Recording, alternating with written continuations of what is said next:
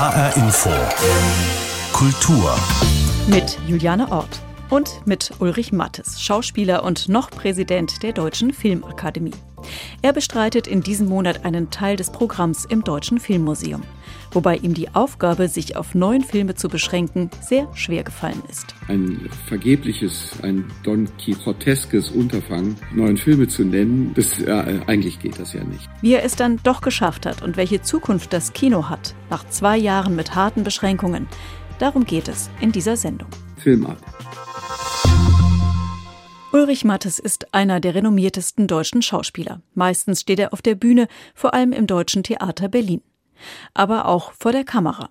Oft sind es düstere Figuren, die er spielt. Vom RAF-Terroristen in Todesspiel über Goebbels in Der Untergang oder Adolf Hitler in Munich. Oder als Gegenspieler von Kommissar Ulrich Tukur im preisgekrönten HR-Tatort Im Schmerz geboren. Die Liste seiner Filme ist lang. Jetzt musste er eine ziemlich kurze Liste von Filmen zusammenstellen, nämlich für die Reihe Carte Blanche im Deutschen Filmmuseum. Für einen ausgewiesenen Cineasten eine schwierige Aufgabe, weil es heißt, sich absolut zu beschränken. Ich habe Ulrich Mattes im Filmmuseum getroffen und ihn gefragt, wie er es geschafft hat, sich mit sich selbst auf eine Auswahl von Filmen zu einigen. Filme, die ihn geprägt haben. Ich habe es geschafft, indem ich immer wieder durchgestrichen habe und äh, mir wieder neue Filme habe einfallen lassen und wieder durchgestrichen und nochmal durchgestrichen und dann wieder einen durchgestrichenen durch Pünktchen wieder aufgemacht habe. Mein Anliegen war schon, Filme zu finden, an denen mein Herz wirklich hängt und trotzdem daran zu denken, dass auch möglichst viele Menschen kommen, die diese Filme angucken und dann hoffentlich genauso mögen, wie ich das tue. Unter den Filmen, die Sie ausgewählt haben, an denen Ihr Herz offenkundig hängt, ist auch Secrets and Lies von Mike Lee, einer der Filme, die jetzt im März noch zu sehen sind. Und Sie haben für jeden Film ein kleines Video aufgenommen und in diesem Film begründen Sie Ihre Auswahl so, dass Sie Filme über den Alltag lieben. Was ist am Alltag so toll? Ich würde sagen, ich liebe deswegen diese Filme äh, über den Alltag, wenn sie gut sind. Es gibt natürlich wahnsinnig langweilige Filme über den Alltag, aber die Filme von Mike Lee, weil sie vermeintlich kleine Leben groß machen und sozusagen eine Art von, von Appell an unser aller Humanität richten. Und in diesem Kontrast, finde ich, liegt was sehr Großes, was Anrührendes, und in der filmischen Umsetzung einfach Wunderbares.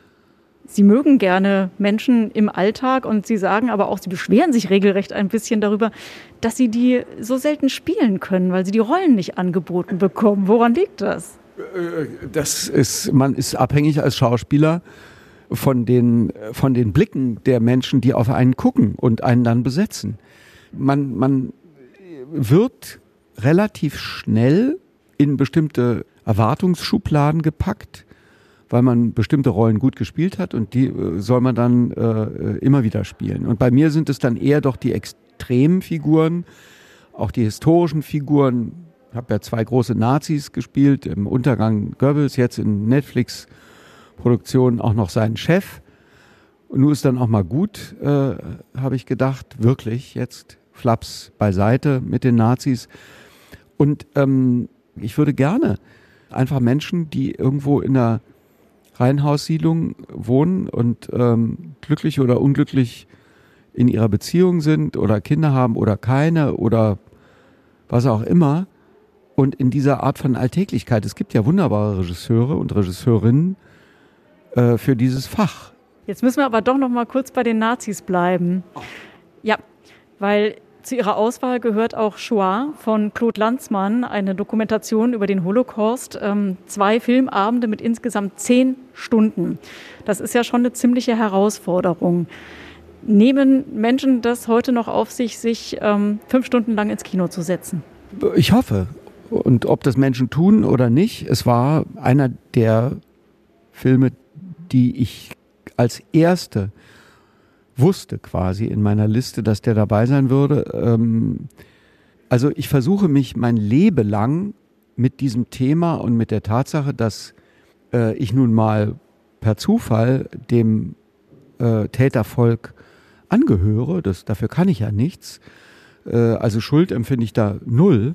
Verantwortung aber sehr wohl, mich damit zu beschäftigen. Als Mensch, aber auch als Bürger dieses Landes, in dem ich nun mal zufällig geboren bin. Und insofern hoffe ich, dass es Menschen auf sich nehmen, die den Film vielleicht noch nicht kennen. Das ist ein dokumentarisches Meisterwerk und ich stehe dazu und ich hoffe, dass trotz der zehn Stunden möglichst viele Menschen sich das angucken. Sie sind ja auch der Präsident der Deutschen Filmakademie. Und äh, das waren Sie in einer Zeit, in der es dem Kino jetzt sehr, sehr schlecht ging. Zwei Jahre lang war entweder ganz geschlossen oder es gab Einlassbeschränkungen. Streaming-Anbieter sind groß geworden in der Zeit. Viele Leute haben sich vielleicht auch schon ein bisschen abgewöhnt, ins Kino zu gehen, weil sie das Ganze auch meinen, zu Hause haben zu können. Was ist Ihre Prognose? Wird sich das Kino erholen können? Äh, abgesehen von der Tatsache, dass ich ein vorsichtiger Optimist bin, so würde ich das sagen, von mir selber und äh, eher ans Gelingen äh, grundsätzlich glaube als ans Misslingen, bin ich jetzt in diesem konkreten Fall der Meinung, dass alle Menschen einfach soziale Tiere sind. Wir wollen den Kontakt mit dem Gegenüber. Also ich habe mir auch ein Netflix-Abo geholt während Corona und ich habe aber gemerkt, was es für ein irrer Unterschied ist, ins Kino zu gehen, einfach in einem Raum mit möglichst vielen anderen Menschen, von denen einem irgendwann auch wurscht ist, äh, wenn die äh, äh, noch die erste Minute, obwohl der Film schon angefangen hat, immer noch weiter quatschen oder mit ihren Nachos und oder ihren ähm, hoffentlich süßen Popcorns, denn ich begreife nicht, wie man salziges Popcorn essen kann. Ja, ja, sie müssen nicht die Augen rollen. Ähm, man nimmt es hin, weil es einfach schöner ist, mit vielen anderen Menschen sich berühren zu lassen, sich bewegen zu lassen, zu lachen, gerührt zu sein. Einfach diese große Leinwand, eine Landschaft, ein Gesicht, Emotionen auf einer 10 mal 20 Meter Leinwand haben eine andere Kraft, eine andere Leidenschaft, eine andere, eine andere Wertigkeit für einen selber, wenn man das mit anderen Menschen zusammen erlebt. Es ist, es ist ein Unterschied. Und es hat auch dankenswerterweise, muss ich auch mal sagen, ein Lob für Grütters und Co., äh, dass sie dafür gesorgt haben, dass es kein Kinosterben gab.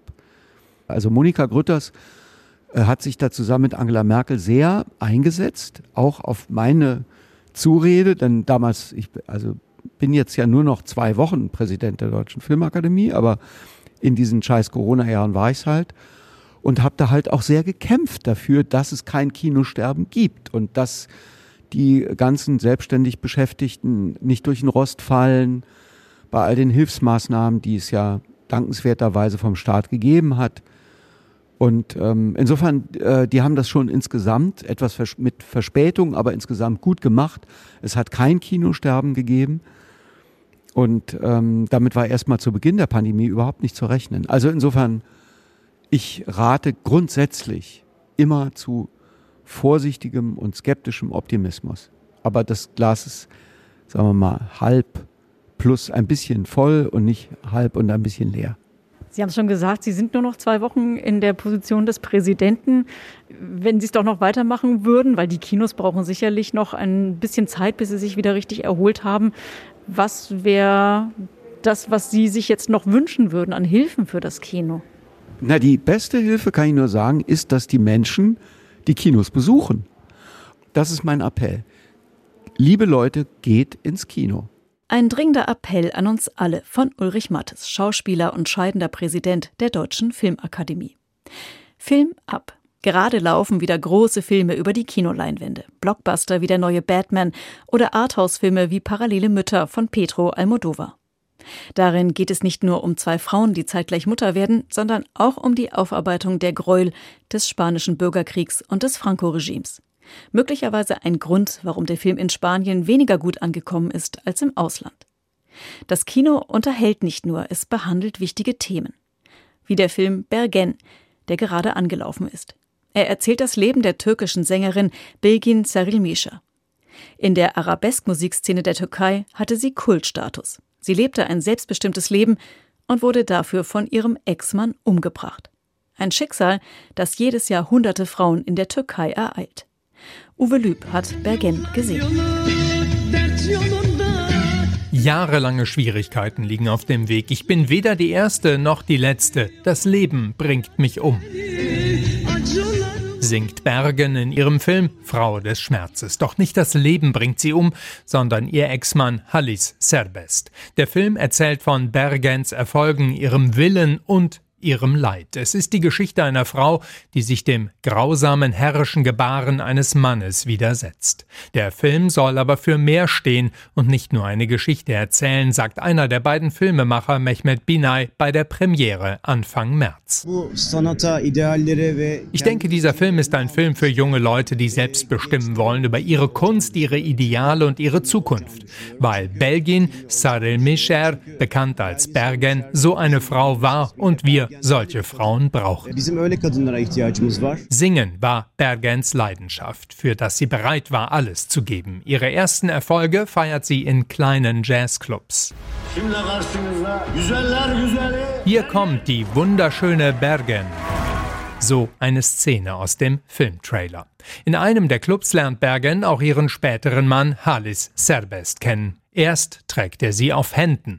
Er liebt mich wie verrückt, er würde mir nie ein Haar krümmen. Doch er erträgt ihren eigenen Willen nicht. Immer wieder wird er gewalttätig. In einer Szene des Films droht er sogar, selbst wenn sie begraben wäre, würde ich noch ihre Knochen zählen. Tatsächlich hat ihre Mutter veranlasst, dass man an Bergens Grab nicht herankommt. Zu groß ist die Sorge, dass Serbest es nicht in Ruhe lässt. Er steckte auch hinter dem Säureanschlag auf sie, als sie gerade Anfang 20 ist. Bergen kämpft sich zurück, ihr erblindetes Auge bedeckt sie fortan, entwickelt einen eigenen Stil daraus. Doch, so erzählt es der Film, sie empfindet Scham. Ich schäme mich schon seit Jahren, obwohl ich nichts getan habe, wofür man sich schämen muss. Ich wurde verprügelt und ich schämte mich. Mein Auge ist erblindet und ich schämte mich. Ich konnte nicht mal mehr meiner Mutter die Tür öffnen. Ich schäme mich nur nicht, wenn ich singe. Die Ehe mit Serbest wird geschieden, aber er setzt ihr weiter nach. Im Sommer 1989 erschießt der Bergen in seinem Wohnort Adana.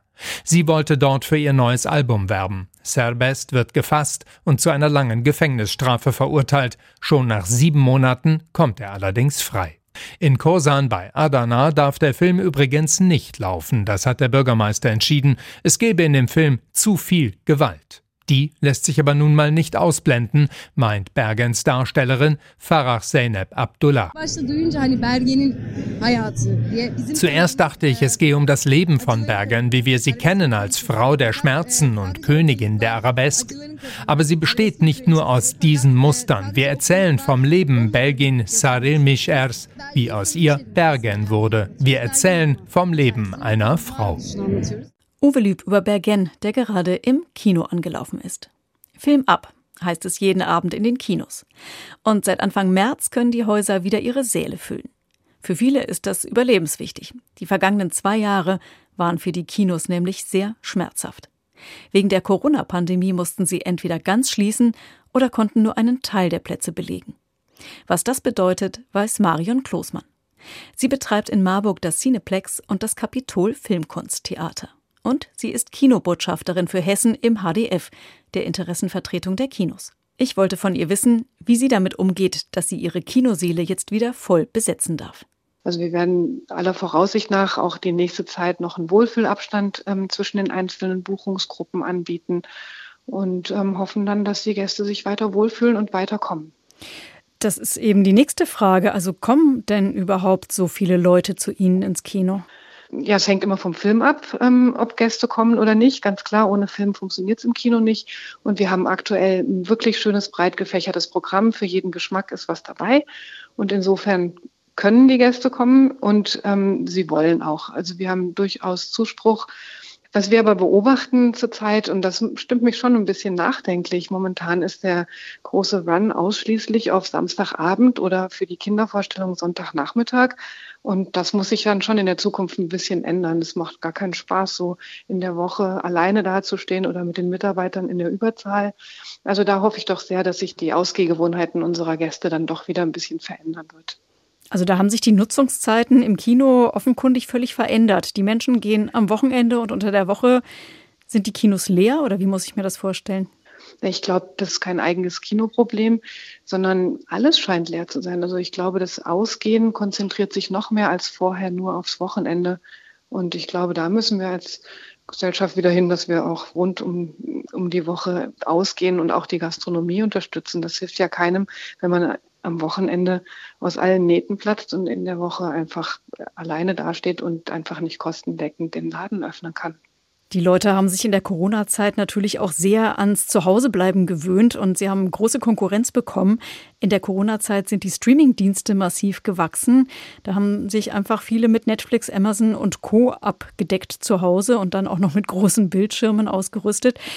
Haben sich die Menschen das Kinogehen vielleicht so ein bisschen abgewöhnt? Also ich hoffe sehr, dass es eine vorübergehende Maßnahme ist. Ich hoffe, ähm, dass sie sich nicht abgewöhnt haben, sondern einfach nur ausgewichen sind und jetzt, wo es dann wieder möglich ist, auszugehen, dann wirklich auch wieder zu schätzen wissen, was sie an einem großen Kinoerlebnis haben. Das ist jetzt eben der Punkt. Was ist denn das Angebot, was das Kino macht oder was das Kino vielleicht auch noch mehr machen müsste? Es ist wie wenn man zu Hause kocht oder mal essen geht. Ne? Kino ist ähm, Erlebnis mit anderen Menschen, ist ähm, Ausgehen, ist sich was gönnen und Kino ist wirklich die große Leinwand mit einem Tonerlebnis und einem Umfeld, was man so zu Hause gar nicht haben kann. Jetzt war es ja in der Corona-Zeit auch so, dass viele Filme gar nicht ins Kino gekommen sind oder dass sie zeitgleich ins Streaming gegangen sind und das dann eine große Konkurrenz war. Und es sind ja auch immer mehr Streaming-Anbieter ja auch Produzenten und zeigen die Filme eben auf ihren Plattformen. Ist das ein Problem für Sie? Ja, das ist schon ein Problem. Also die Streaming-Dienste haben ein ganz anderes Geschäftsmodell als wir. Den Streamern geht es darum, dass sie möglichst hohe Abonnentenzahlen haben. Und das funktioniert natürlich nur, wenn sie den Film exklusiv haben. Und das ist natürlich schon eine Gefahr für die Zukunft, dass viele Filme vielleicht nicht ins Kino kommen oder direkt eben die kreativen Personen einfach für die Streamingdienste die Filme produzieren. Und da haben wir natürlich schon Sorge, wie das in der Zukunft sein wird. Eigentlich bin ich zuversichtlich, ähm, dass sich das dann auch wieder regelt. Sie dürfen zwar wieder voll aufmachen, aber es kommen noch gar nicht so viele Leute, wie Sie gesagt haben, jedenfalls nicht quer über die Woche verteilt. Gleichzeitig fallen aber auch die Hilfen weg. Bräuchten Sie jetzt noch mehr Unterstützung? Ja, für uns wird es schon ein bisschen bitter jetzt im Sommer. Wir ähm, haben normalerweise ähm, ein Saisongeschäft, wo wir uns im Winter den Speck anfuttern, mit dem wir den Sommer überleben können bis zur nächsten Wintersaison. Das ist jetzt zweimal weggefallen in, hintereinander. Wir haben jetzt wirklich nichts mehr nachzusetzen. Eigentlich möchten wir als Kinos gerne selber eigenständig ähm, für uns selber sorgen können, ohne Hilfe, aber so die Überbrückungszeit äh, brauchen wir noch. Also da sind wir schon noch darauf angewiesen, dass man uns nicht allein im Regen stehen lässt. Wie blicken Sie denn so insgesamt in die Zukunft? Ja, wir sind sorgenvoll momentan. Wir Kinobetreiber haben das Problem, dass wir eine sehr große Anzahl ähm, studentischer Aushilfsmitarbeiter haben. Das sind ähm, in erster Linie Schüler, Studenten, die dann eben über Mindestlohn bezahlt werden. Da wird sich einiges tun, was die Kosten steigert. Energie ist ein großer Faktor im Sommer mit der Klimaanlage und ähm, auch sämtliche anderen Dinge. Also die Lieferketten sind zusammengebrochen. Die Preise für unsere ähm, Süßwaren und Getränke haben sich massiv erhöht. Momentan ist es ein bisschen schwierig, da zu sehen, wie das weitergehen soll. Aber natürlich darf man nicht aufgeben. Und wir haben schon die Hoffnung, dass sich das dann wieder normalisiert in nicht allzu ferner Zukunft. Das sagt Marion Klosmann, Betreiberin des Cineplex und des Kapitol Filmkunsttheaters in Marburg. Es gibt noch einige Herausforderungen für die Kinos. Die Kosten steigen, das Publikum ist aber noch nicht zurück. Das Film- und Kinobüro Hessen macht sich Sorgen um die Kinos. Die Pleitewelle in der Corona-Zeit sei zwar abgewendet worden dank Überbrückungsgeld und Förderprogramm, aber die Taschen der Kinobetreiber seien leer. Das hat mir Geschäftsführer Erwin Heberling gesagt. Die Kinos seien noch lange nicht über den Berg. Das Kino muss sein Publikum erst wieder gewinnen. Und dass weiter während der Vorstellung die Maske getragen werden muss, das sieht Erwin Heberling als eins der Probleme. Und nicht nur in diesem Punkt fühlt man sich ungerecht behandelt, verglichen beispielsweise mit der Gastronomie. Die Besucherzahlen sind noch vergleichsweise gering. Gleichzeitig steigen die Kosten, so hat es auch Marion Klosmann berichtet. Deshalb fordert das Film- und Kinobüro Hessen ein unbürokratisches Hilfsprogramm, damit es nicht doch noch zu einer Pleitewelle kommt bei den rund 110 hessischen Kinos. Eine Pleitewelle, die erlebt gerade das italienische Kino. Der Verband der Kinobetreiber schlägt Alarm, weil rund 500 Kinosäle schließen müssten. Die Auflagen in Italien waren noch strenger und sie dauerten noch länger als in anderen Ländern. Die Umsätze sind 2021 um 70 Prozent zurückgegangen, verglichen mit der Vor-Corona-Zeit. Profitiert haben die Streaming-Plattformen. Aber es gibt in Italien auch Ideen, wie die Kinos mit besonderen Angeboten überleben können. Elisabeth Pongratz hat sich das angesehen. Hin und wieder ist's gut, statt die Filme immer zu Hause zu gucken. Der Sound ist besser, ebenso die Location. Alessio hat sich gerade im römischen Stadtviertel Trastevere den neuen Batman-Film angesehen.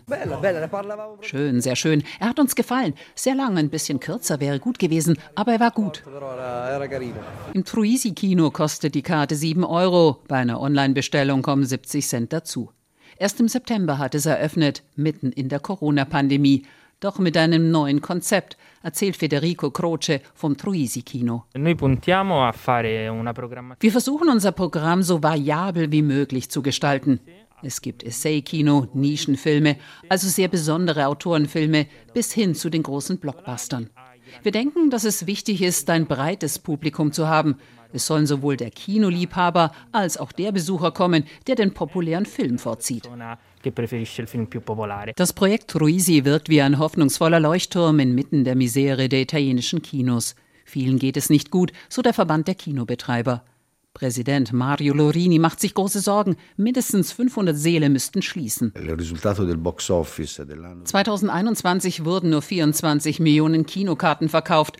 Dabei darf man nicht vergessen, dass es in den letzten Jahren in Italien an die 100 Millionen waren. Die Corona-Pandemie ließ die Zahlen einbrechen. Zeitweise mussten alle Kinos schließen. Vom Staat habe es dafür Unterstützung gegeben. Momentan, so Lorini, werde über weitere Hilfen nachgedacht. Problematisch sei, dass das Kino zwei Jahre lang als nicht sicher angesehen wurde, also als ein Ort, an dem man sich mit Corona anstecken könnte. Diese zwei Jahre haben den Andrang auf die Plattformen beschleunigt. Das Publikum hat seine Gewohnheiten sehr verändert. Das war ganz natürlich. Viele Monate haben die Menschen Trost und Ersatz für menschliche Nähe bei den vielen audiovisuellen Angeboten gefunden, die ihnen ins Haus gebracht wurden. Natürlich, Solorini gehören die Streaming-Plattformen dazu, aber es brauche strengere Regeln. Filme wie Batman etwa können bereits drei Wochen nach dem Kinostart per Streaming angesehen werden. Lorini fordert eine längere Frist, beispielsweise 90 Tage. Neben der Lockerung der Corona-Regeln hoffen die Kinobetreiber auch auf eine breite Unterstützung, so ihr Präsident. Und wir haben auch gefordert, dass mit öffentlichen und privaten Mitteln das Kino nicht nur durch eine einfache Werbekampagne unterstützt wird, sondern auch durch eine ganze Reihe von gemeinsamen Aktionen, die die Liebe zum Kino wieder entfachen sollen. Zum Beispiel ein Filmfestival, verbunden mit einem Werbespot in den Medien, der die Schauspieler mit einbezieht. Doch Lorini weiß auch, der Kinobetreiber muss mit der Zeit gehen, seine Rolle neu finden. Es reiche nicht mehr, ein Kino zu eröffnen und einen Film zu zeigen. Man müsse sich auf unterschiedliches Publikum einstellen und auch die Welt der Bücher, der Musik in die Welt des Kinos einbeziehen. Das war auch der Traum des Teams des Truisi Kinos. Es wollte nicht nur ein Kino schaffen, so Giulia Flor Buraschi. Und wenn man an Struisi denkt, an seinen Studienraum, an sein Foyer, an seinen Ausstellungsbereich, dann kann man wirklich von einem Zentrum der städtischen Diskontinuität sprechen. Mit anderen Worten von einem Ort, der in der Stadt fehlte. Ein Ort mit einem multiplen Angebot, der einladend wirkt und wo man auch hingeht, um ein wenig Schach zu spielen. Elisabeth Pongratz über die Situation in Italien und wie das Kino überleben kann mit besonderen Angeboten. Ein besonderes Angebot gibt es auch in unseren Kinos am Sonntag, den 20. März. Eine große Spendenaktion für Kinder in der Ukraine. Zeitgleich zeigen fast 500 Kinos deutschlandweit den Dokumentarfilm Klitschko. Der Film erzählt die Geschichte von Wladimir und Vitali Klitschko, den boxenden Brüdern aus der Ukraine, und wie sie von Amateuren zu internationalen Superstars aufgestiegen sind. Gerade beweisen sie sich in ganz anderen Rollen. Vitali Klitschko erleben wir fast täglich in Videos als Bürgermeister von Kiew, der mit seinem Bruder an der Seite die Stadt im Krieg verteidigt. Die Dokumentation Klitschko läuft in vielen Kinos am 20. März. Ein weiterer Anlass, um ins Kino zu gehen und dem Appell von Schauspieler Ulrich Mattes nachzukommen. Wir haben es in der Hand, ob es die Kinos auch in Zukunft geben wird. Und ob es weiterhin jeden Abend heißt, Film ab. Das war HR Infokultur. Mein Name ist Juliane Ort.